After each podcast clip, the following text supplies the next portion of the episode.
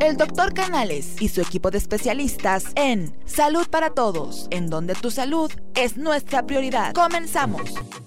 ¿Qué tal? Muy buenos días en uno más de tus programas Salud para Todos, transmitiendo en vivo desde nuestra nueva casa, desde la Asociación Médica del Colegio de Ginecólogos y Obstetras, profesor doctor Alfonso Bravo del Hospital Español, que su misión es promover la educación médica continua entre sus colegiados y asociados.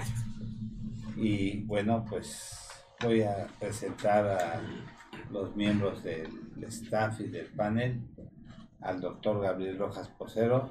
Hola, ¿qué tal? Buenos días, qué bueno que ya están con nosotros. Al doctor Jaime Kleiman Otlipsky. Muchas gracias, buenos días a todos. Bienvenidos aquí al Colegio de Ginecólogos. A la doctora Gaby Ramírez. ¿Qué tal? Muy buenos días a todos. Al doctor eh, Fernando. Fernando Castillo. Hola, buen día, un gusto nuevamente. A la alegría de este programa, Enrique Sánchez Vera. Gracias, Miguel Doc, gracias. Este, ya, dime, doctor, no, hay ningún problema, ya me lo habías dicho la vez pasada, pero bueno, amigos de Salud para Todos, ya estamos aquí, tenemos un súper programa, súper invitados. Su amigo, el doctor Roberto Canales, quien es médico internista, y a nuestros invitados de super lujo, a nuestro gran amigo, el doctor Eugenio Salgado Ruiz, quien es pediatra y neonatólogo, y al doctor Omar Flores Juárez, quien es ginecobstetra. Y el tema de hoy es el coronavirus y sus términos en general en pediatría y en ginecobstetricia. Y pues es un tema que está causando mucha polémica porque se piensa que ya hay una pandemia mundial. Ya en México confirmados cinco casos y en Estados Unidos ya ha habido más de 20 muertes y yo creo que la persona más autorizada en este momento para hablar acerca de las generalidades del coronavirus, el doctor Eugenio Salgado Ruiz, nuestro gran amigo. Hombre, gracias. Pues bueno, como siempre, un gusto estar con ustedes, todos mis compañeros de mesa. Padre, buen tema.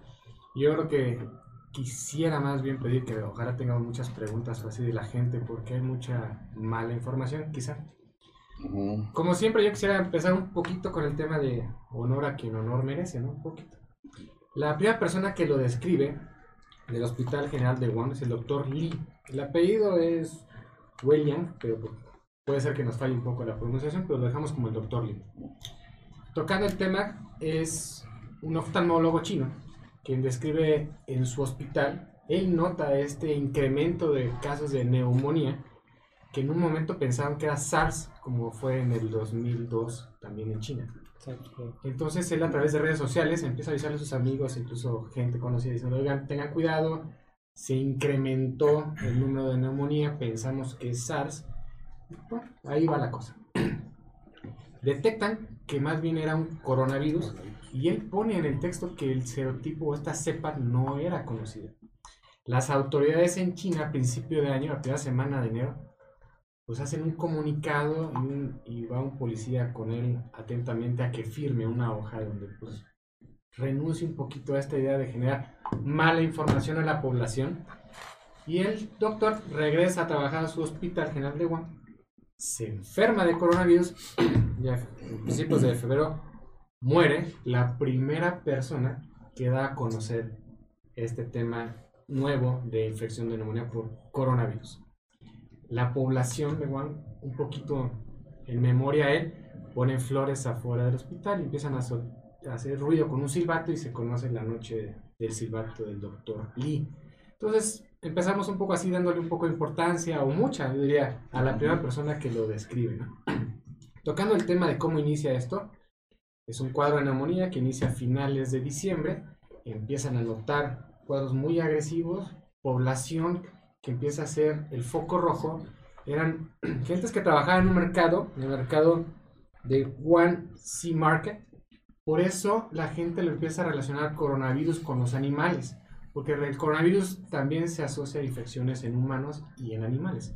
Entonces ahí es donde inicia este tema del coronavirus. No se sabía bien cuál era La Organización Mundial de la Salud lo menciona como COVID-19, 19 por el año y COVID porque es una enfermedad por coronavirus. Casi era el 20, Eugenio. Pues Casi era el 20, técnicamente había sido pero COVID 20. cerramos el 19 Pero con el con esta canija enfermedad. Ahora vamos a ver qué es el coronavirus rápidamente. De nuevo, cuando uno dice coronavirus, para la gente que no está relacionada con nosotros, suena nuevo. ¿no? Coronavirus de los 60, 70 se estudia, puede generar cuadros respiratorios como gripa, neumonía, otitis. Hay algunos casos de Krupp descritos en la literatura para niños, pero en sí es una enfermedad que se podría decir que todos hemos tenido contacto con coronavirus. Generalmente otoño, invierno es cuando más hay, pero durante todo el año existe la infección. Esto lo tocamos porque probablemente mucha gente nos diga, no, pues que ya va a entrar el calor y se acabó coronavirus. No, coronavirus hay todo el año. Ahora, no debemos de olvidar que coronavirus tipo 2 o beta-coronavirus, que es el agente que lo causa, pues ahorita el problema que tenemos es tratamiento y vacuna, que lo comentaremos un poquito más adelante. ¿Cómo se enferma uno? De, ¿Cuál es la transmisión? Sería la palabra correcta. ¿no? La transmisión son las famosas gotitas, que es la infección directa de persona a persona muy cercana. Y son ¿Con un dos estornudo? tipos. Exactamente. Sí. Son dos tipos, el que es directo y el que sería indirecto. Directo es, tú toses, tú estornudas, la gotita literal toca mucosas, que puede ser ojo, nariz o boca, y yo obtengo la infección. Y el indirecto, que es el problema, es que yo toso sobre la mesa, me agarro la cara, agarro, contamino, y esta infección, este virus puede durar varios días. Entonces, O sea, hasta cinco de- en la mesa, por decir, si estornuda alguien en enfermo. algunos textos de literatura mencionan cinco, Cinco otros días, nueve. no. O sea, es muchísimo No tiempo. flota como tal, cae. Ajá, Hijos, no es- no es un- cae y queda ya No es un virus que valga. No es el que esté en el ambiente, en el aire, como puede ser varicela. Pero este, al infectar Ajá. una zona, una superficie, es donde generamos el problema de salud, el- la transmisión estamos hablando, ¿no? Híjole. Ahora, un problema grave de coronavirus, grave me refiero, es que tenemos un porcentaje muy alto de pacientes asintomáticos que le haces la PCR para coronavirus y sale positivo. Hijo. Entonces, no nada más el que se ve enfermo y tose es el, la persona que El se portador es sano. el portador, portador sano, que ese es un problema técnico con coronavirus específicamente. Cuadro clínico, lo hemos escuchado muchísimo en, la- en las noticias. Fiebre, escurrimiento nasal, un cuadro de vías aéreas superior, puede haber incluso náuseas, puede haber incluso vómito, puede confundirse, que ahí tenemos el tema cruzado con influenza porque puede dar mialgias. ¿Qué es eso? Dolores musculares, que la persona siente, digamos, cuerpo cortado, podemos interpretarlo incluso así. Ujú. Población de riesgo, mayores de 65 años, personas con algún problema de alteraciones metabólicas, obesidad, cardiópatas, inmunodeprimidos, Diabetes. hepatopatías. Ahí déjalo. Ah, déjale ya, no Ahí pasa. Ah, ya con eso. Pero ese es el grupo de riesgo. El diagnóstico como tal, todos. tenemos que recordar que el diagnóstico se hace a través de PCR en busca de COVID-19 y eso es lo que hacemos con pruebas, ya cosas nasales, orales. Oye, Este ¿y aquí en cualquier laboratorio lo pueden hacer esa detección? ¿O no? Son laboratorios especializados? ¿o en dónde se Recordemos que coronavirus ha habido hace muchos años. Ajá. La tendencia es incrementar la tecnología. Ahorita, por ejemplo, la punta de lanza es el Instituto de Enfermedades Respiratorias, pero obviamente esto ya es mundial. Ya Ya es la- claro. esto es un es tema una pandemia. bastante Ya. fuerte. Muy bien. Hablando de tratamiento, lo primero que tenemos que decir es que no hay un tratamiento específico. Se está haciendo varias pruebas. Tenemos el oseltamivir, que todo el mundo hemos escuchado mucho con el tema de la influenza. Las nebulizaciones a pacientes enfermos con interferón alfa 2 beta. Tenemos algunos otros antivirales como puede ser lopinavir, etc. Hay varios textos, Ujú. medicamentos en, la- en el texto, pero no hay un tratamiento fijo, clave, Claro. de- destinado a población de la mundial. Todavía no Salud. existe una vacuna. No. Ahora, ¿dónde arrancamos el programa? Invitamos a la gente y aquí empieza el show con prevención. Recordemos, la prevención Claro. es gratis. Te cuesta cero pesos. Lávate bien las manos, un buen aseo de cara, un buen aseo de vías aéreas respiratorias, que eso lo hemos platicado muchas veces en los programas con Fer y Sí. demás. Recordemos que la gente que está con un cuadro clínico, acérquese a su médico, si puede un poquito aislarse para que no genere estas contaminaciones tan grandes y de ahí en fuera no hay mucho que hacer. El famoso cubrebocas que lo tocaremos ahorita más adelante, recordar que solamente es para la persona enferma, las demás personas no debemos estar utilizando cubrebocas, me refiero a una gente sana Sí. no lo debe utilizar, solamente que empecemos a tener eh, cuadros muy cercanos a familiares o que estés en contacto, Entonces, si sí. no, pues no, no vale la pena. Además, el cubrebocas usado durante más de un día Ya no sirve, está ya no sirve, está contaminadísimo. contaminado. Porque recordemos Ajá. que la gotita, que es lo que te infecta, y no me agarro la cara y la gente se está acomodando el cubrebocas, pues nomás te estás inoculando el Uy, Total. peor.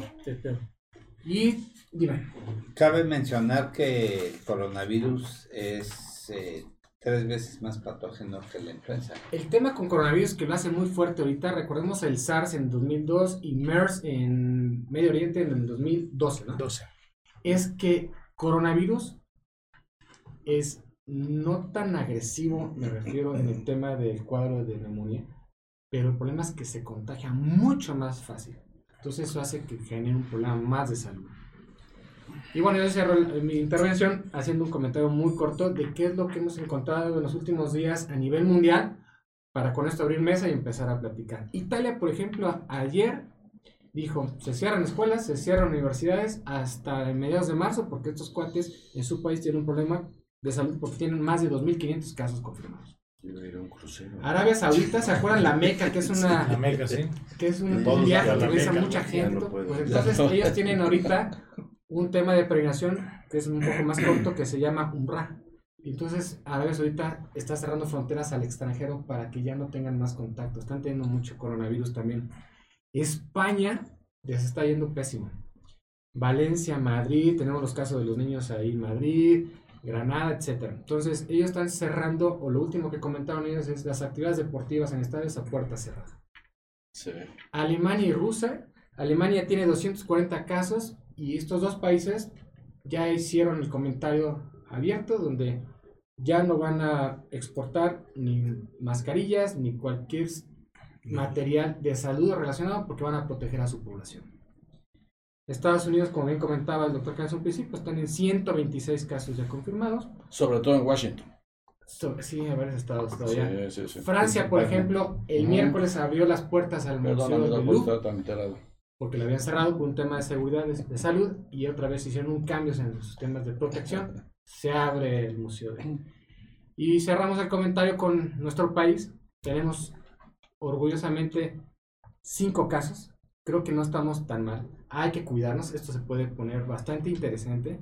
Y debemos hacer el comentario chusco, como siempre, que somos el único país que tiene la cumbia del coronavirus.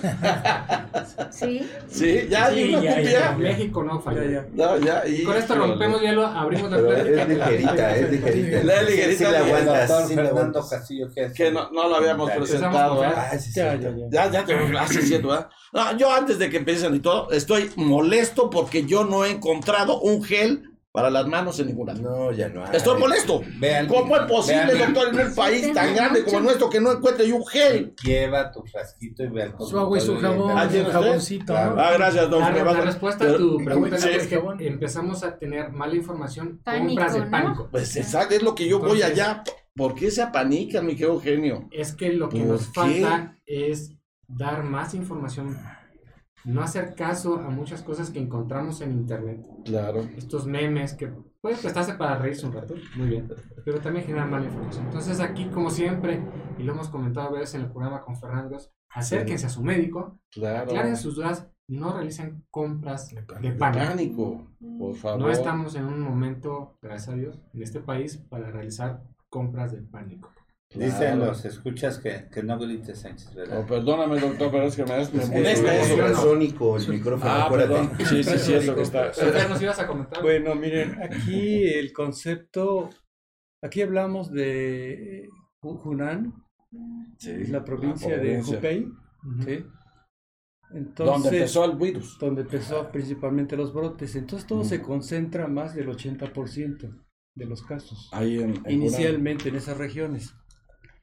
Pero como tú comentabas, Eugenio, al principio, lo que llama mucho la, la- la atención que a, a partir del 31 de diciembre del 2019 decreta precisamente y da aviso China a las autoridades, en este caso, que despuntaron ocho casos, como tú lo habías comentado, que llamaban mucho la atención y principalmente todos ubicaron en el antecedente de la clínica que estaban en un mercado. Y Fíjate que el Donde vendían mariscos, pescados Exactamente. y, Y, y- venían animales. y animales. Incluso Entonces, de lo que tú comentas, hay un video de un chino que me falla el nombre, Fei Jin, me preguntas cómo es. Tú sabes. Y él No, en el video, en el video pone que en 5 minutos de estar en hospital, 9 defunciones, 8 defunciones, perdón, en 5 minutos, 8 defunciones. Híjole. Esto lo hace viral y por supuesto se tuvo el señor que cuidar porque el, la, digamos, lo- el gobierno trató de controlar esta información y bueno, así es. No, y, y lo categórico que todos coincidían esos ocho casos el mercado. en el mismo sitio Sí. y con el mismo cuadro mnemónico, pero un cuadro mnemónico totalmente agudo. Tú dices que tenía, a él les llamó tanto la atención que comenzaron a, a tratar de entender. Clausuran el mercado el primero de, de- de- de- De enero. de enero del 2020. Precisamente se dan a la tarea de hacer la investigación de qué, qué es lo que estaba ocurriendo. Y el 7 de, de enero del 2020 Ujú. salen con la nota que habían tipificado ya los casos y correspondía al grupo de los coronavirus. Creo que aquí la intención es muy importante. Podemos hablar de grupos. El coronavirus siempre ha existido, pero hay que aclarar el, la- ahí, término. Estamos hablando de una cepa Está que se activó y generó un grado de mutación. mutante. Preguntará el público, preguntarán como médicos por qué está mutando. Bueno, aquí podemos hablar de varios aspectos que pueden competir en diferentes tipos de opiniones y, y acuerdos. Pero a fin término, entendamos ahorita, no es la preocupación, sino es la ocupación. Entonces se decreta el 7 de, de Enero. enero del 2020 Ujú. y se le pone SARS en la clasificación eh, B, B, B, B, B2, B, 2 Ujú. pero como serotipo y, conforme, y, como, y como ya enfermedad lo clasifican como el COR, el COVID 19. COVID. Entonces, COVID-19 lo da la Organización Mundial de la Salud Exactamente. detectan que es un coronavirus y nada más lo que ponen es el año. Sí, claro. Pero el serotipo, como bien dices tú, muta, no lo tuvieron hasta un poco después y detectan que es este beta coronavirus. es ¿no? un beta coronavirus. Entonces ahí el nombre de COVID-19 es el primer nombre que se otorga para dar, poder alinearnos sobre este Al, coronavirus. al principio salió como un eh, coronavirus BIT, que así le llamaron, y le llamaron la enfermedad apocalíptica, porque dicen Sí. que mata únicamente señores de edad, o sea, señores de edad avanzada, mayores de 60 años, y niños con mucha desnutrición, porque es una enfermedad inmune, ataca el sistema inmunológico y primordialmente el coronavirus, como dice el doctor Salgado, ya no me dejó tema a mí, pero ya no me dejó que platicar, pero es un, No, es un, es échale un virus, tu ronco no, pecho, es, pero, es un virus no pasa nada. De las cuestiones ginecológicas, sí. Pero, pero el, el coronavirus es, el contagio es tan grande que puede ser hasta en 7 metros de distancia. Y si lo que decía el doctor Salgado, ¿Cómo si hasta alguien 7 metros, Omar? no? en un estornudo, en una tos, 7 metros tiene la periferia con el sprue, el esputo, o sea, lo que es la saliva, ¿Tanto? lo que viene siendo, sí, 7 es, metros se me hace mucho. es la infección. Y en una Muchísimo. superficie, Un estornudo. No te me acerques ya mucho, Fernando. en una superficie, en una no, superficie no, como una me mesa o eso, el contagio más fuerte es 4 horas, pero llega a durar hasta 5 días si no se limpia esa superficie de mesa. Y normalmente niños o adultos que hacen todo se recargan en la mesa, ponen manos. Claro. Por eso lo que decían, en la compra excesiva de cubrebocas, el cubrebocas es para el enfermo, no para los que están sanos. Exacto, como lo Y en dijo vez de comprar tanto Lysol y tanto gel, lo que deben de hacer es lavarse las manos constantemente y lavarse su cara. No, y- Claro. y ¿saben qué llamó bien. mucho la atención? Empezaron a, a darse cuenta la suposición que su tiempo de incubación inicialmente era de 14 días, pero empezaron a registrar en el tiempo y en el camino manifestaciones con cuadros clínicos, bueno, cuadros clínicos Sí. totalmente asintomáticos hasta los 23, 24 días. Entonces tú dices, No. a ver, en ese momento es potencial la, manifestación. O sea, una cosa es, como tú eres el experto, eh, Eugenio, una cosa es la infección y otra cosa es la enfermedad como tal. Pero se vio que un grupo importante de individuos pudieron presentar los datos, aunado ese 80% de ese grupo, pero discretamente leve. Entonces habían manifestaciones hasta los 23, 24 días, pero sin síntomas previos. Entonces ahí es donde torna el concepto, cuando se describe la historia natural del padecimiento desde el punto de vista clínico, ¿no? Lo que observa uno en el paciente y lo que el paciente nos puede decir. Entonces, Pero en este caso no tenemos datos. Durante 23 Son días. portadores asintomáticos. asintomáticos. Entonces ahí viene el debate. Ándale. Entonces, ¿cuál es la, la condición, la característica? Entonces ahí, ahí lo que lo que recomienda la, toda la, la investigación hecha en China, lo que recomiendan es que primeramente hay que entender que va a generar mucha fatiga, bastante debilidad, fiebre. En este caso puede haber una importante disnea, pero sobre todo falta de aire o fatiga.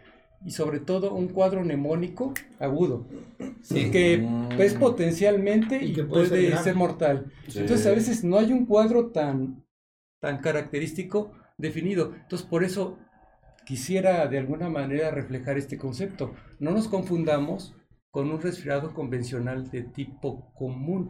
Hemos hablado a lo largo de la historia cuando hablamos el problema de la influenza, ¿verdad? Que generalmente tenemos una ventana de 40 días.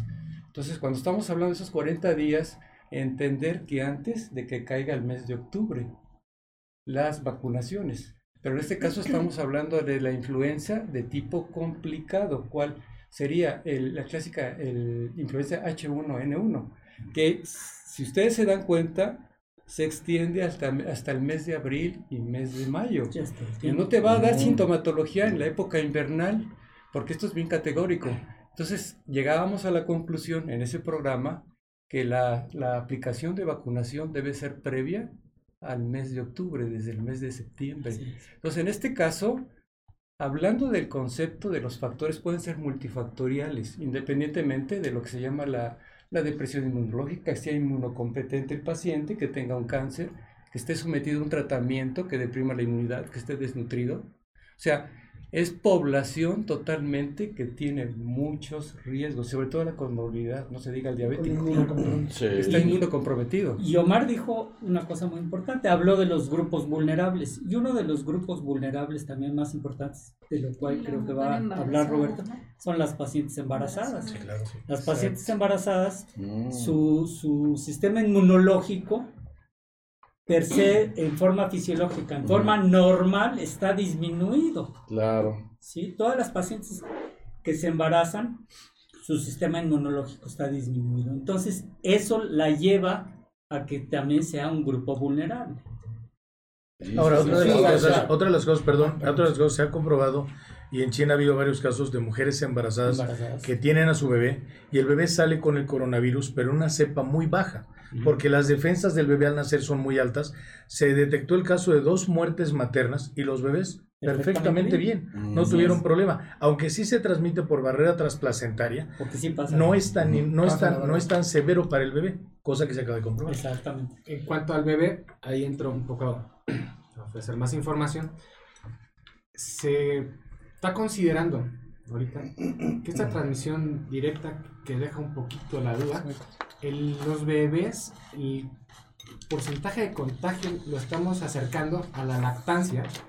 Ojo, no estoy diciendo que la lactancia es la que genera el cuadro. De hecho, Sino pasa que a la de cercanía- leche. Sí, claro. pasa, Claro, pasa, lo que así quiero es. decir es la cercanía del niño a la mamá, a, a, a su...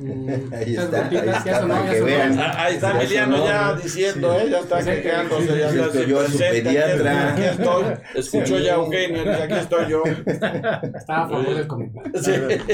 Entonces los niños, nosotros estamos pensando que nuestra población es vulnerable por la cercanía del pequeño al, a la madre, me refiero, él está tomando seno materno y nada más está hablando con una secreción, porque recordemos lo que dijo Fer, que es importante es que podemos tener mamás asintomáticas, portadoras con un RNA positivo para COVID-19. Exacto. Oye, Eugenio, fíjate, hablando otra cosa, este, y entró también esta nota del público, y mis hijos me dijeron, a nosotros no nos va a dar, papá. Digo, ¿cómo no? Usted sí dice, pregúntale a Eugenio. Que a los, que a los jóvenes no les da, los niños. te, te Es que dijeron, Sí, te sí, sí, en la- Están muy confiados, ¿eh? Sí, no, Sí, los sí, niños sí, dijeron sí. que no se les dar. Punto número uno. Muy probablemente ya estuvieron en contacto con coronavirus. Claro, Seguro. claro. ¿Por qué? Porque tus hijos son igual de sanos que nuestros hijos. Y de seguro ya tuvieron un poco de rinofaringitis, una otitis, alguna cosa de esa. Para este... Ah, sintomático, exacto. Sí. Para este evento que nos aquí nos junta para platicar, al ser personas adultos jóvenes, me explico, y sanos, no están dentro del grupo de riesgo. Ojo, no los excluyo, Ajá. pero no están Pero es un grupo de riesgo. Sí, porque está reportado, el- con toda la razón que Eugenio, está reportado que generalmente la población infa- infantil, aunque es infantil, por debajo de los 10 años, es menos frecuente, pero se llega a encontrar. Pero lo que tú comentabas, arriba de 65 años, pero desde los 30 años hacia arriba, o sea, eso no, no, no excluye. ¿Por Ah, qué? no, entonces- Porque no tenemos mucha conmovilidad.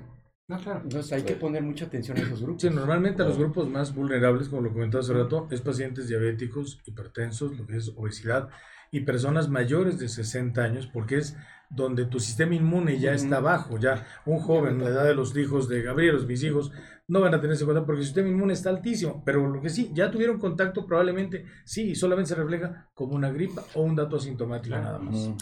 Doctor Guillarte, Sí, bueno, eh, los casos de, de embarazo, bueno, realmente hemos comentado desde el punto de vista de, de- de la edad de aparición de este tipo de padecimiento, bueno, definitivamente no es la edad reproductiva, son pacientes más grandes o más chicos, entonces no hay tantos casos, afortunadamente, porque como decía el doctor Kleiman, es, es una etapa de inmunocompromiso el embarazo, son pacientes vulnerables. Sin embargo, al parecer no hay agudización de algunos síntomas, aunque sí se han reportado algunos casos de pacientes que han tenido eh, incluso, bueno, muerte, desde luego, eh, complicaciones como nefropatías, es decir, falla renal, eh, complicaciones como coagulación intravascular diseminada, Exacto. desde luego insuficiencia respiratoria.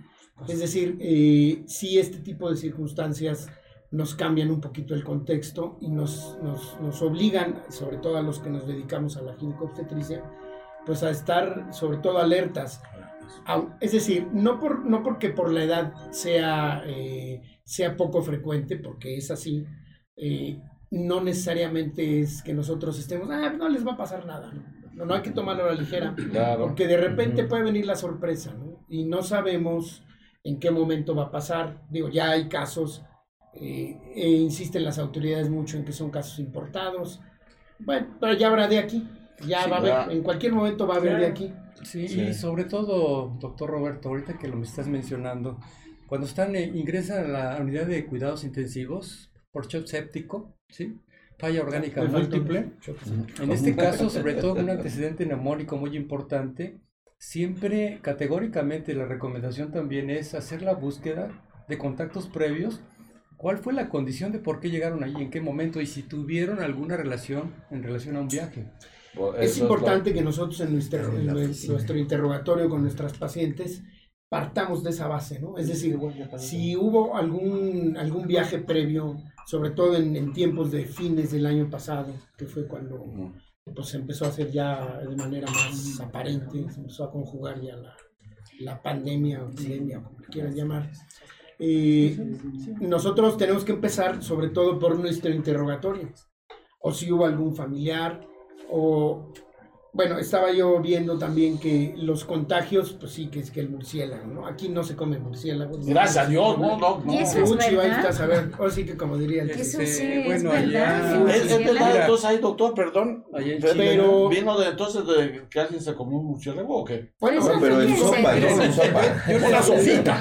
No, no, no se lo comieron, ¿no? Directo. Fue de una sopita de murciélago. Bueno, Sí. sí está reportado en la literatura que es el, el murciélago es parte, pero también los gatos.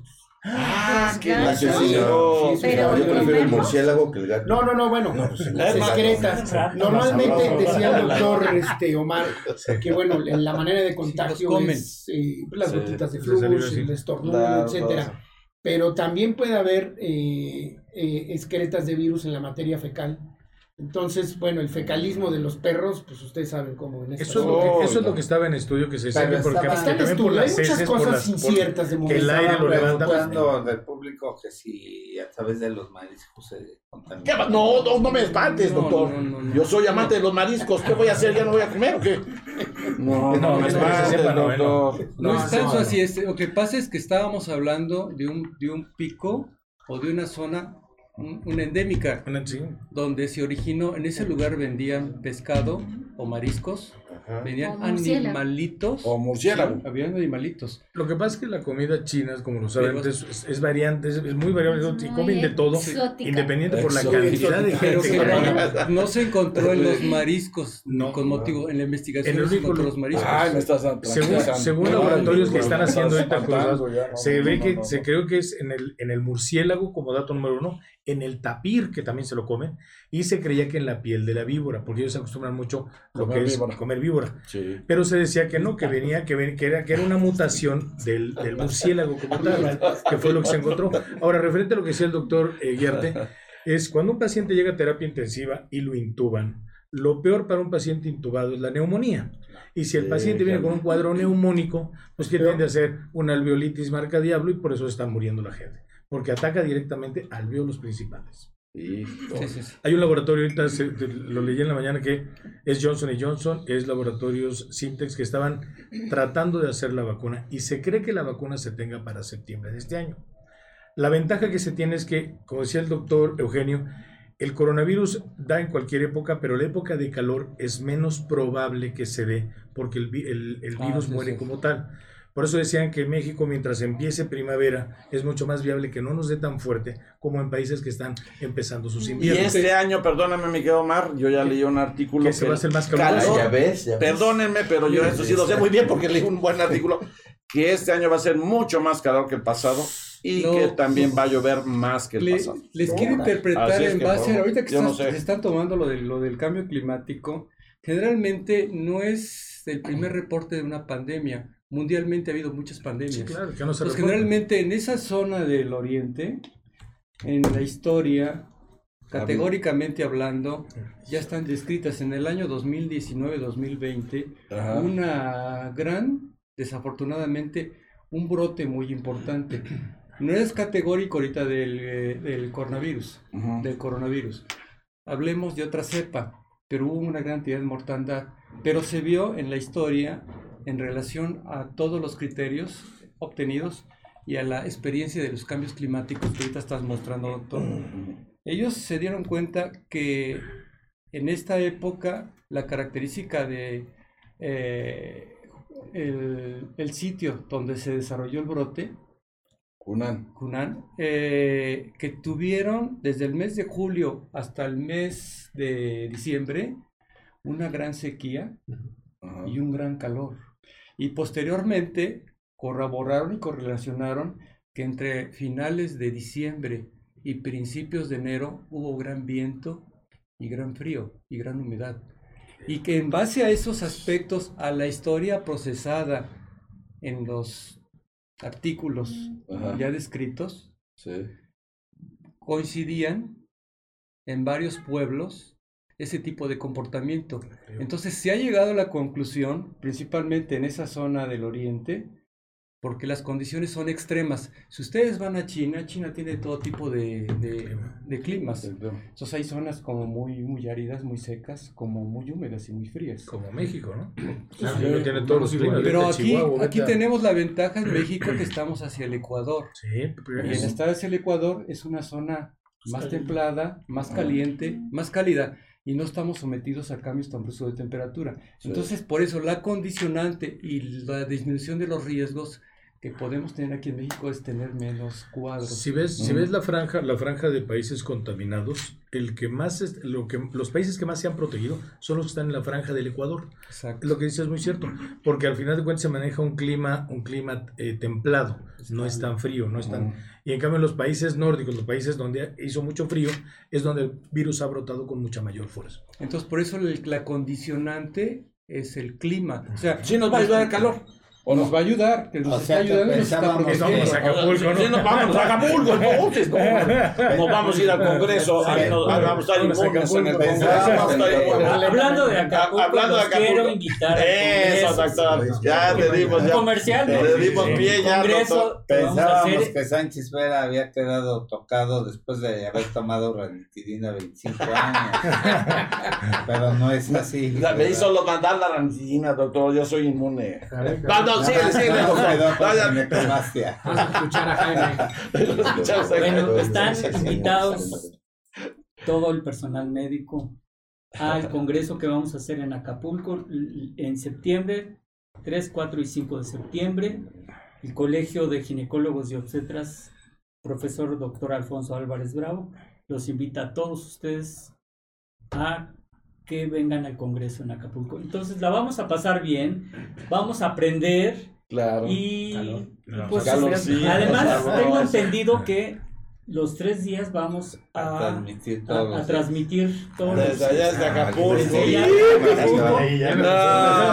Pero las sesiones científicas. Ah, sí. Ah. Y nos vamos a llevar a, a Jesús Yasai para. Ah, pues No, pues sí, si no, ¿cómo hacemos el programa, doctor? Pues no tenemos que llevárnoslos a fuerza. Sí, sí. Claro que sí. Muy bien. Buena No, pues basta, ahí está ya el... ¿No hay alguna Bueno, pregunta que sí, tenga A ver, me- antes de que continuemos, me quedo Gabriel. Eh, Tiene que dar sus datos el doctor Ah, Eguiarte, sí, por favor. está Robert, ¿Dónde lo pues, encuentran al doctor Eh, Eguiarte? El doctor Eduardo Guiarte Calderón. Roberto. Ah, eh, Gracias. Roberto. Roberto. Pasaron, Roberto, pasaron el dato de Eduardo. Ah, eso es bueno.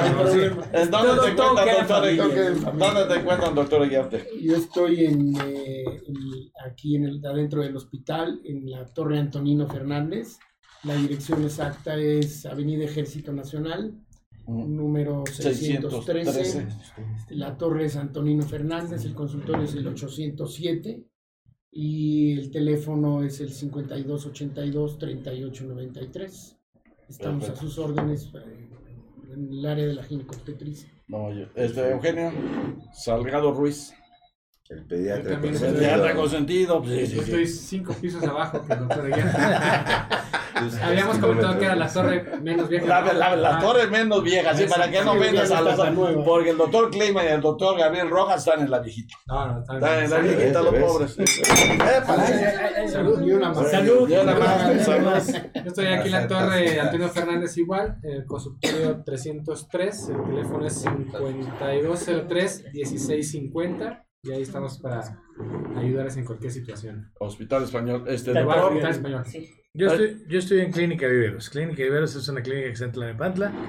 Eh, el teléfono es 5362-8636 o terminación 37. Perfecto. Ahí está. Doctora Gabriela Ramírez Enciso, tienes que decir también ya tus datos porque me están diciendo la gente que también ustedes tienen que dar sus datos.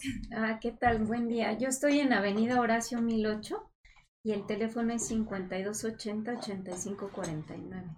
Y tú, eh, Fernando Castillo Lira. Ah, perdón, Gabriel Rojas. Pues, Gabriel, es- Sí, mira, este, ahorita mejor este, voy a mandar unos saludos. Nos está Sí. dando salud- la doctora Jessica Gómez, pues nuestra gran amiga aquí del Jessica. programa, Ah, que Expresidenta la del saludos. colegio. expresenta del colegio, que los manda a saludar mucho. Ajá, que está por aquí el doctor Iván Guerra también, que ha venido aquí. La doctora Maru dice que este muy interesante el- lo del doctor Eguiarte, que no pudo venir porque tiene una diligencia. La doctora Maru. Entonces, saludos, estamos aquí pendientes. De, carácter judicial, ahorita voy la saco yo del bote, ¿no? Vamos a poner- licenciado. Yo Sánchez. saco sin además soy licenciado. O sea que yo la saco. Dice la señorita Mónica Salas que qué buen programa y que, que gracias porque este tema está muy ahorita muy vigente y que agradece a todos los doctores de que estemos hablando de este tema, ¿eh? Se los agradece Mónica Salas. Ok. ¿eh? Y No. que a qué hora sales al pan, güey. Hoy no, Hoy- hoy- hoy hoy no va. Ya le dije que eres casado y dice que no le Y importa. es vegano aparte. Que no le importa que seas casado. Puro del globo. eh, ¿Alguna Adelante. pregunta de más del auditorio? Yo sí quiero hacer una, una observación y es parte de lo que estamos haciendo en este tipo de programas es informar a la gente. Yo creo que ha habido mucha desinformación Y parte de esa desinformación hace que haya pánico. Claro, muy Y bien. ese doctor. pánico hace que haya compras de pánico, que se compren cosas que no deben de comprarse y que no deben de usarse. Los guantes. Los guantes ya ni Guantes, El gel para las manos ya no hay, doc. No. No hay. Pero, pero sí, sí, te- yo creo que lo, lo- a lo que tenemos que aterrizar, lo que tenemos que, que informarle a la gente es que, que no haya pánico, Qué bien que, que digas. nosotros tenemos que, que tener un justo medio. Obviamente, no, no aflojar, pero sí en un momento dado, tampoco hacer eh, esto alguna cosa de pánico. ¿sí? Yo creo que es más importante, ahorita en México muere más gente por problemas de obesidad, que ese sí es un problema sí es un problema grave, grave hoy en día eh, desde la población infantil. Por inseguridad también. y la inseguridad. Ya, tocó Entonces es más, Nada más con lo que acabas de decir, es más frecuente que muera la gente gorda y balaseada. Por coronavirus. Está muy bien, doctor Kleiman, así debe decirse exactamente. Que no haya pánico. Que o no sea, haya pánico, es que tristemente, de veras, a mí me dio mucha pena que ir a los supermercados y que me hayan dicho la gente, la misma gente, los empleados, que se llevaban el gel en, o sea, en las cajas, no nada de uno o dos, se llevaban cajas. Entonces, yo creo que eso tampoco está bien. O Sí, sea, hay que que yo creo que hay que que informarles es que no, no, no estamos todavía en, un- en una pandemia, por llamarla así, grave, pero pues este también hay que tomar consideración que la verdad, la verdad tenemos que estar tranquilos, que estamos bien informados y que hay que llevar las cosas, la prevención, eso es lo más importante, la prevención, ya lo dijo Eugenio, Sí. hay que lavarse las manitas lo más que se pueda. frutas, Comer frutas, verduras. verduras. Aquí Gaby, que es vegana, por ejemplo, no, también esto ella sabe bien, Y, y galletas que sana. ya las traen. Y yo galletas yo- que que- mira yo nada más, sí. A ver, creo que aquí está saliendo una, una duda todavía. Ya, Eso, ya eh, preguntaron nuevamente que el comer mariscos eh, o comida cruda con mariscos puede contagiar. eh, No, ya se aclaró en un momento determinado que los estudios no reportan ni concluyen. Una cosa es que en Hubei, Hubei se reportaron la provincia de Hunan, se, Por- se reportaron casos. Pero porque vendían mariscos pegado a... Pero era un mercado, o es un Claro, mercado sí. que no tiene nada que ver, es de origen animalitos. Sí, en claro. este caso, de diferentes Pero todavía no se ha Ahora, comprobado yo- eso, ¿verdad? Yo creo, yo creo lo, lo más importante que decían ahorita es, quien debe darte la información es un médico que sepa realmente cómo es un cuadro clínico. Eh. Gabriel. Pero ahorita, pero ahorita está, No, hasta las iglesias los sacerdotes Sí. empiezan a decir unas cosas o algunas personas, maestros de, de escuela, dicen un tema y la verdad es donde no se puede comprobar absolutamente nada porque Sí. todo el mundo habla que enfermedad satánica, que, que y la verdad no es cierto, es un coronavirus que existe desde hace mucho como se comentaba. ¿no? Exacto. Perdóname, te interrumpí. Sí, o- y otra, otra duda que tienen, miren, doctores, dicen que para nosotros es más peligrosa la influencia que el No, no, la, coronavirus. la influencia. Eh, La es influenza. cierto. La O influencia. sea, De- la No, la influencia de no, no, no, influenza. la influencia es la mía. Sánchez Ah, Vera. no, no, no. Ah, Pero- influenza. a ver, Que le encantan los mariscos. ¿la ¿responde alguien o bueno? A ver, sí. ¿Cómo, Oye, cómo A es? ver, a ver, ¿cuál es la pregunta? Doctores, dicen que para nosotros es más peligrosa la influenza ¿Qué? que el coronavirus. ¿Es cierto? La influencia cuando Ma- nace, Marta, la, ¿no, la Martita? influencia, la influencia, la influencia Causa cuando, cuando muertes. es el 18% de mortalidad y el coronavirus el 2% de mortalidad. Se cree que suba un 3, máximo un 4%. Si a 100 personas le da, 4 se van a morir en promedio. Es el parámetro que tienen ahorita. Y so- Y la influenza estaba al 17-19% de mortandad. Entonces, mata más la influenza que un coronavirus. Sí, miren, Ahí y, sobre todo hay que entender y contemplar lo que estábamos eh, eh, re- expresando hace un momento. Una cosa es hablar del H1N1 o N3 Sí, bueno, y otra pues, cosa es hablar de los serotipos del coronavirus. Estamos hablando de temas muy diferentes. Claro. No nos Mm. espantemos. Ya hay antídoto, ya hay forma de manejar la influencia complicada. Y sabemos que estos cuadros se limitan y se controlan Sí, se hasta finales del mes de abril. Aquí hay una situación. Fer, que es bien importante ser claros.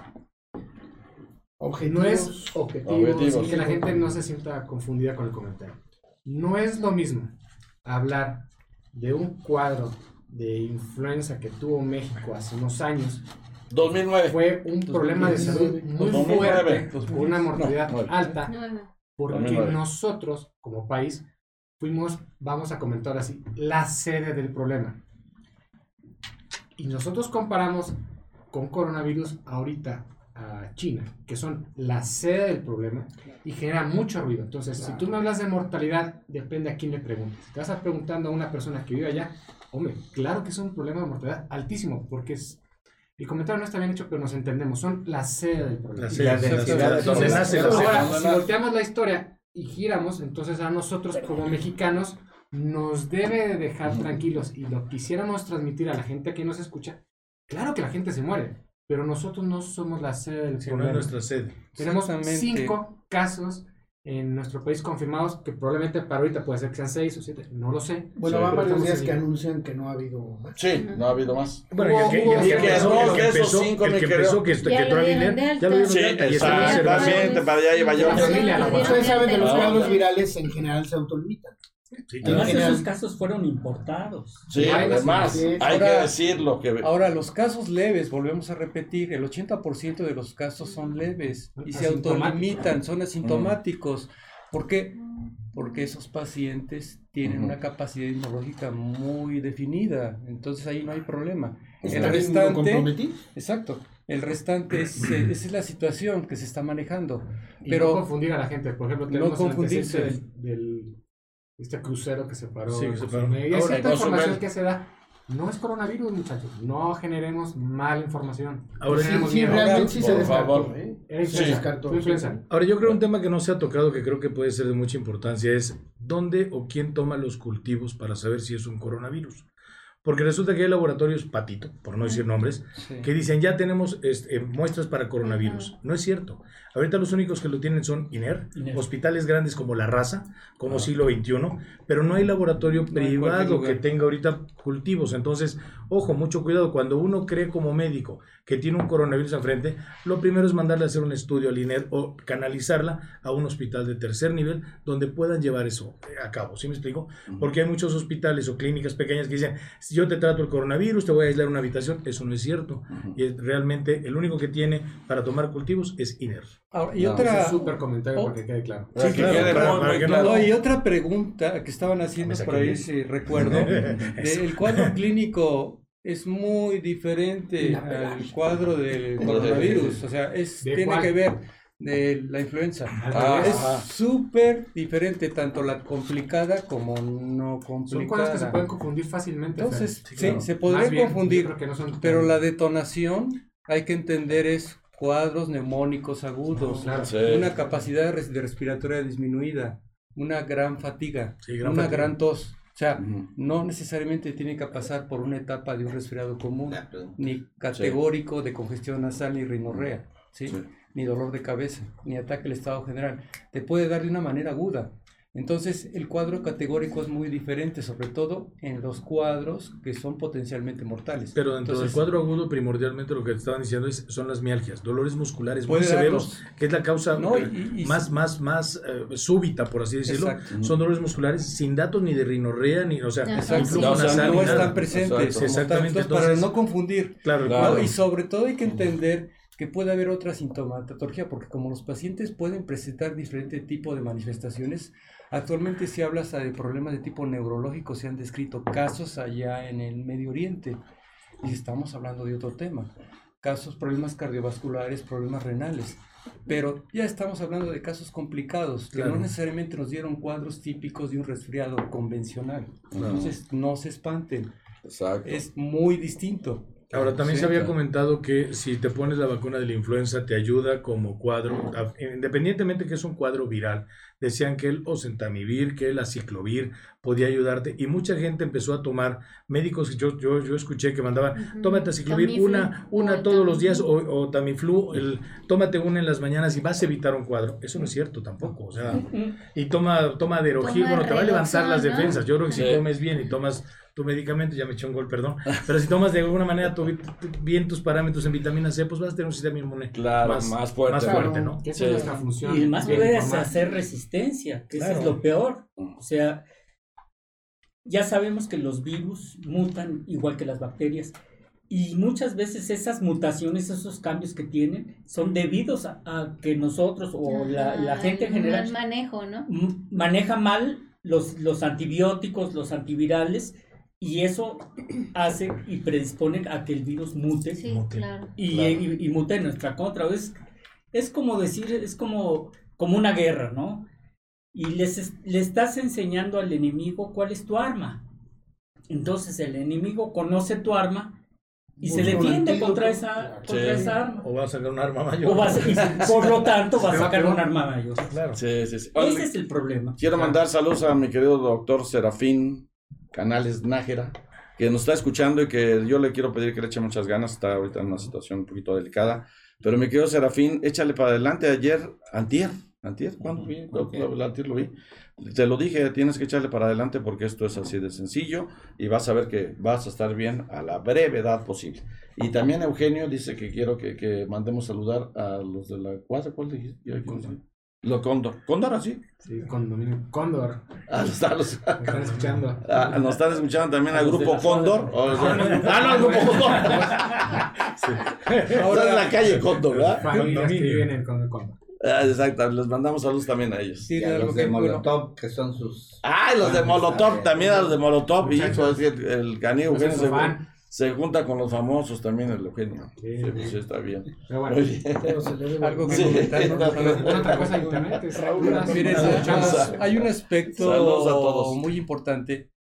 Cuando inició el cuadro allá en el oriente, se hablaba del día 23 al día 2, el día 23 de, de diciembre del 2019 al día 2, 3 de enero del 2020, que el incremento de los, de los, de los casos eran mil diarios.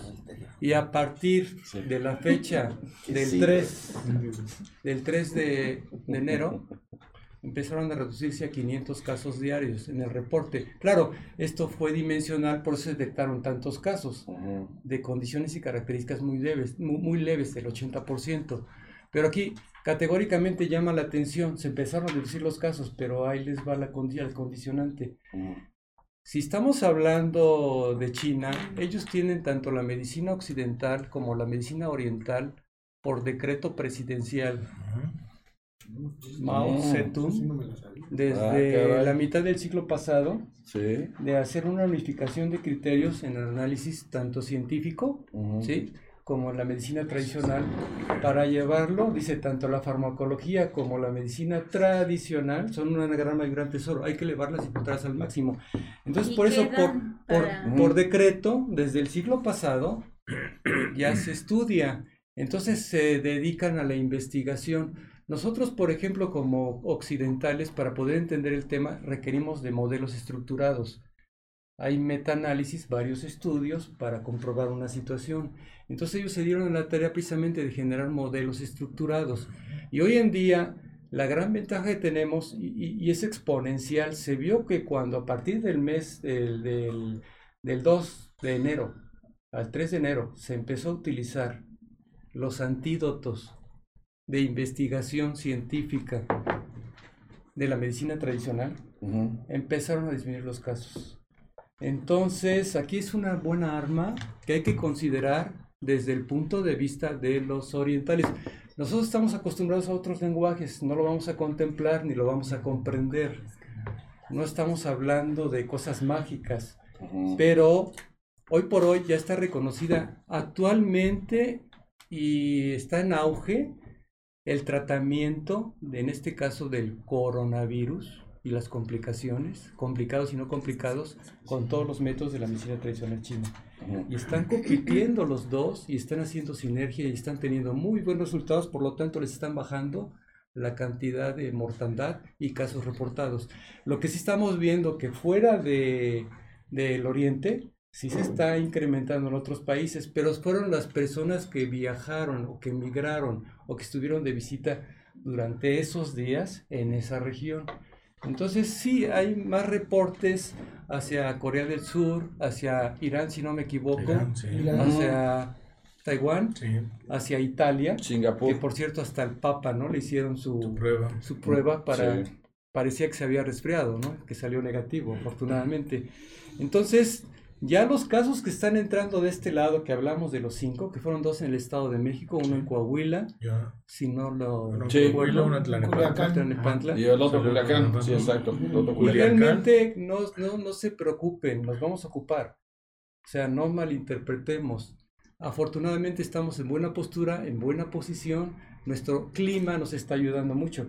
Porque, por ejemplo, dicen allá los, los, los, los, médicos que dedican a, a la investigación de la medicina china, el viento, el frío y la humedad les favorecieron que detonara. Después, precisamente de esa historia que les comenté, vivieron una etapa de sequía y gran calor durante julio y diciembre. Sí. Y en la historia fue en relación con otros casos que se habían presentado grandes epidemias en la historia, siempre con la condición, la característica de cambios climáticos masivos. Sí, de que el cambio climático tiene que ver mucho, tiene que ver mucho, pero los cambios climáticos se han existido desde que estamos el hombre en la Tierra y antes de llegar a este mundo. Independiente de la manipula- manipulación masiva, masiva, de la tala, de la erosión de la tierra. Sí, Claro. claro. Nosotros como hombres, y la gran recomendación es retornar a nuestra raíz, proteger nuestras zonas de, de- de Los verdes, ecosistemas. nuestro, nuestro ecosistema. Porque eso es muy importante precisamente Tanto para evitar estos como en el cambios. Oye, Fer, yo quisiera, perdóname, perdóname, Sí. yo quisiera aterrizar tu, tu- el inicio de tu comentario por un tema de ignorancia personal. En tu comentario es muy claro que de acuerdo a su cultura, a sus conocimientos, todo ha mejorado el tema del salud con coronavirus. Mi pregunta en este caso es, ¿es gracias a la acupuntura? ¿Es gracias a la homeopatía? ¿O Bueno, dónde no- basas tu no ninguna- medición, Porque yo quisiera aclararlo, Sí. porque si no A ver, podemos generar un ruido. Perdón, Sí, tantito, entonces, ninguna a ver, Voy a hacer una, un paréntesis. Sí. Nada más quiero recordar que estamos transmitiendo en vivo desde las instalaciones del Colegio de Ginecólogos y Obstetras, profesor doctor Alfonso Álvarez Bravo del Hospital Español, una eh, transmisión sin fines de lucro, con fines académicos, Con mucho gusto. eh, Informativos. informativos, no, eh, formativos, Exacto. eh, bajo las, el auspicio de la institución y del Hospital Español, con nuestro anfitrión, el doctor Jaime Kleima, la doctora Rosa María, Sánchez, Sánchez. López. y muchas gracias Jaime que nos estás recibiendo Al aquí. contrario, son bienvenidos. Y- bienvenido todo el Y curso. en estas instalaciones tan bonitas, doctor, tienes que decirlo. Ah, están hermosas También, estas instalaciones. mira, Y gracias ve, al doctor gracias al doctor Canales, Canales, que trajo ya hasta la manta Sí, esta que está pantalla, hermosa. Nada más faltó las fotos, ¿no? Nada más faltaban las fotos, al rato ya pondremos las fotos. Las fotos. Muchas gracias. Sí, Sí, ¿verdad? no, y, y el logotipo del colegio, que es básicamente El 50 este aniversario. y que Ya está el 50 cumpliendo aniversario, me 50 quedó doctor. Clemas. En Acapulco. En Acapulco. Ahí, ahí va a ser el, el, el guateque. Volviendo, al tema Sí. que decía. Sí. nada más, hay muchas preguntas, doctor Sí. Flores. Aclarando. Volviendo al tema, No yo creo medicina ninguna, alternativa. ninguna medicina es mala, todas las medicinas van encaminadas a curar. Pero la homeopatía, la acupuntura, a final de cuentas lo que están haciendo es, lo que yo sé es que están levantando Los las chakras. defensas o vitaminando, vitaminando al paciente. Y aparte acuérdate que un virus tiene una entrada y una salida, tiene una, es, un, es, un, es un ciclo. Por lo tanto, la cura realmente es una vacuna, una vacuna como tal que sería lo que puede impedir La prevención. la prevención, pero ahorita realmente lo que están haciendo es pasando el cuadro, levantando un poco las defensas del paciente y el paciente es como lo está librando, pero no es como acupuntura, gracias a la acupuntura o gracias a la alopatía. No, es la sinergia, La en este caso, de la medicina pero occidental. Pero te lo- generamos una confusión. Te lo, gente. te Todo lo lo quiero aclarar de esta es manera. Claro. Claro. Sí, te lo quiero aclarar de esta manera. Estamos hablando del Oriente. No estamos hablando ni de naturismo, ni de homeopatía, ¿sí? ni de otro tipo de terapias, ni ozonoterapia, etc. Estamos hablando en este caso de la verdadera medicina tradicional china. ¿En qué compite? Es acupuntura, moxibustión, ¿sí? Puedes llamarle coadyuvante, pero estamos hablando de sinergias, de interdisciplinario, porque este es el punto de vista ya más científico, ¿sí? Entonces una, una, una se ab- abraza a la otra para hacer un potencial y, fa- y sacar la, el, el factor tóxico del organismo. Claro. Sobre todo nosotros, miren, les voy a dar un breve comentario. Nosotros desde el punto de vista, si estamos hablando de resfriado común o estamos hablando de, de influenza compli- complicada, H1N1, generalmente en la historia sabemos, hablando nosotros en el aspecto de la medicina tradicional china, tenemos capa protectora, tenemos capa energética, tenemos capa nutritiva y tenemos capa sanguínea. La capa protectora, hagan de cuenta que es como un papel celofán que nos cubre a todos, que nos limita del, exter- del medio externo al medio interno, a un cambio climático masivo. Es tu calor corporal, por decirlo de alguna manera. Cuando un individuo pierde esa capa protectora por un cambio climático ma- masivo o que está, ha, sido, eh, o ha, estado expuesto constantemente a un cambio climático, mucha humedad, mucho frío y sobre todo tiene comorbilidad y va pasando la edad y se va enfriando y se va congelando. Los- los ancianos se van congelando. Entonces bajan su capacidad energética. Si está desnutrido, si ha perdido mucha sangre, enfermedades, etcétera, etcétera. Entonces va perdiendo su capacidad de esencia vital. Su esencia vital es aquello que es capaz de generar un nuevo ser, un nuevo organismo.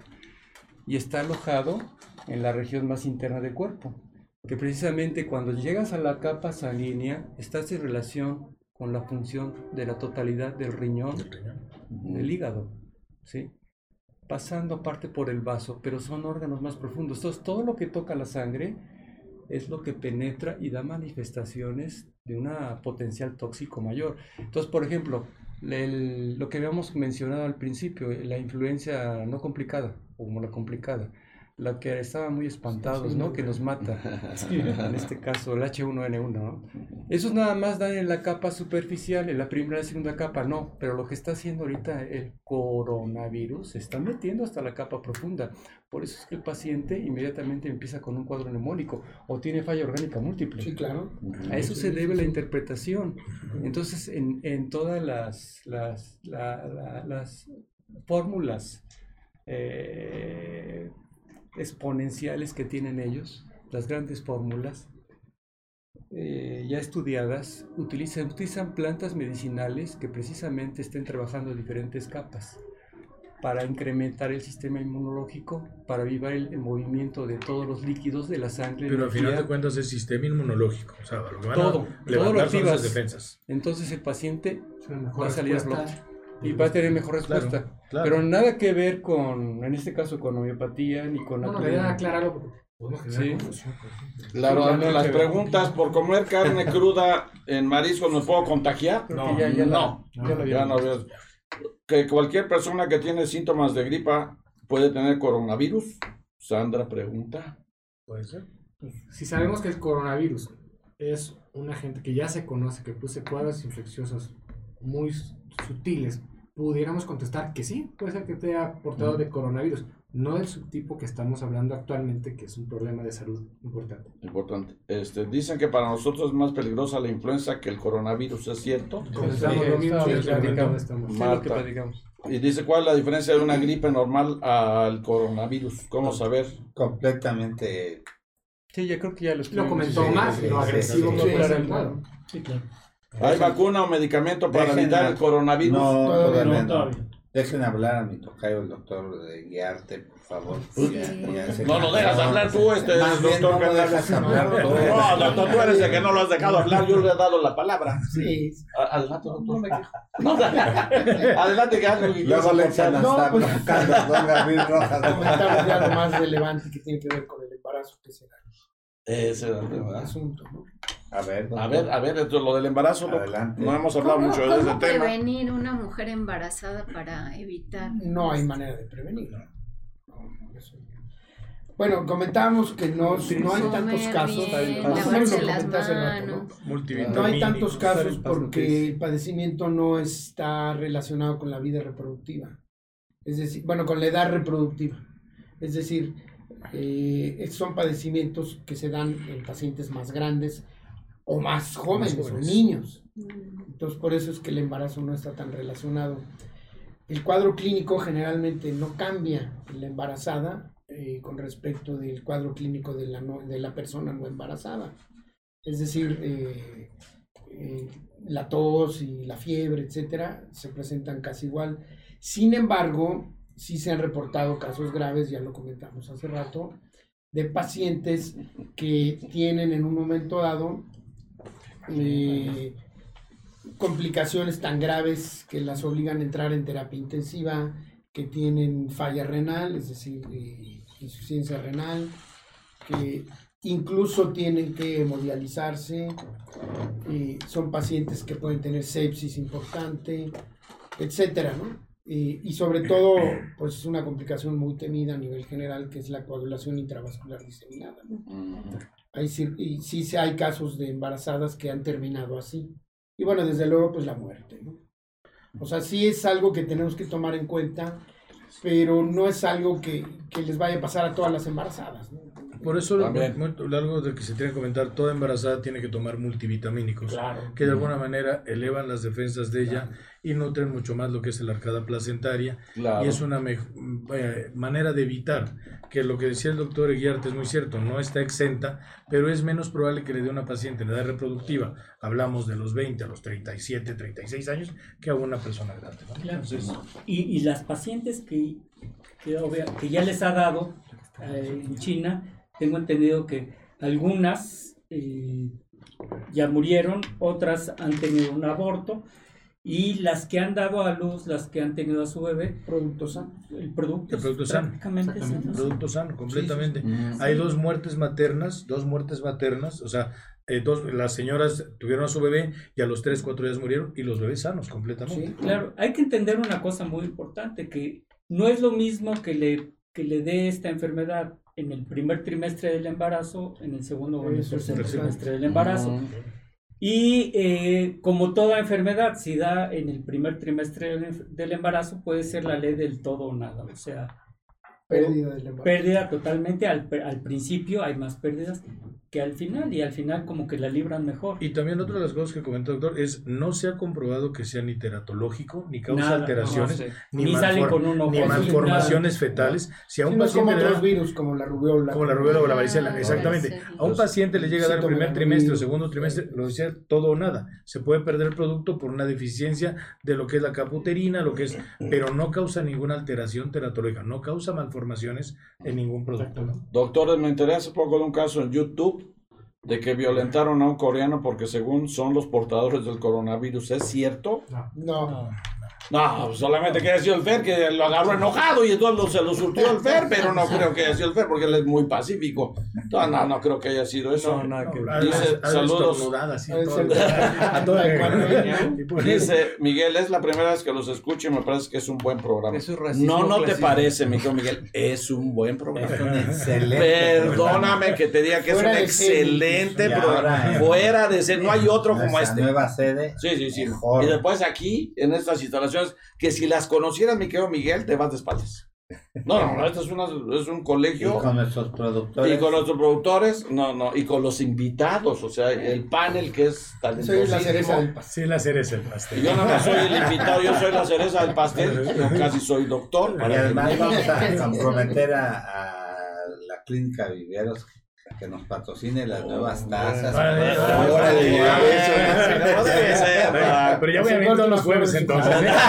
Ya vengo todos los jueves. todos los jueves, doctor. Omar Flores. ese logo nada más. Eso nada más, Sí, sí. sí. Claro. Porque ya vamos a tener que modificar las redes tazas. Delo por un hecho, doctor Canal. Delo por un hecho ya. Salud para todos. Bueno, a ver, espérame tú, Gabriel, échatela. redes ¿Dónde nos pueden ver? tú exacto. que sabes bien justo todo. eso. Les decía, pues, por favor síganos en todas las redes sociales. Ya saben, Facebook Live, Salud para Todos, todos en mayúscula, Instagram, YouTube, Twitter y Spotify. Eso, esas digo, cosas. Gabriel se lo sabe Y esas todo. cosas. Todas las tiendas digitales, no nada más en Spotify. Ah, Perfecto. todas las tiendas digitales las nos dicen hay. Nada más déjenme hacer una aclaración. Hubo ahí un comentario ofensivo contra mi compañero el doctor Gabriel Rojas Posero.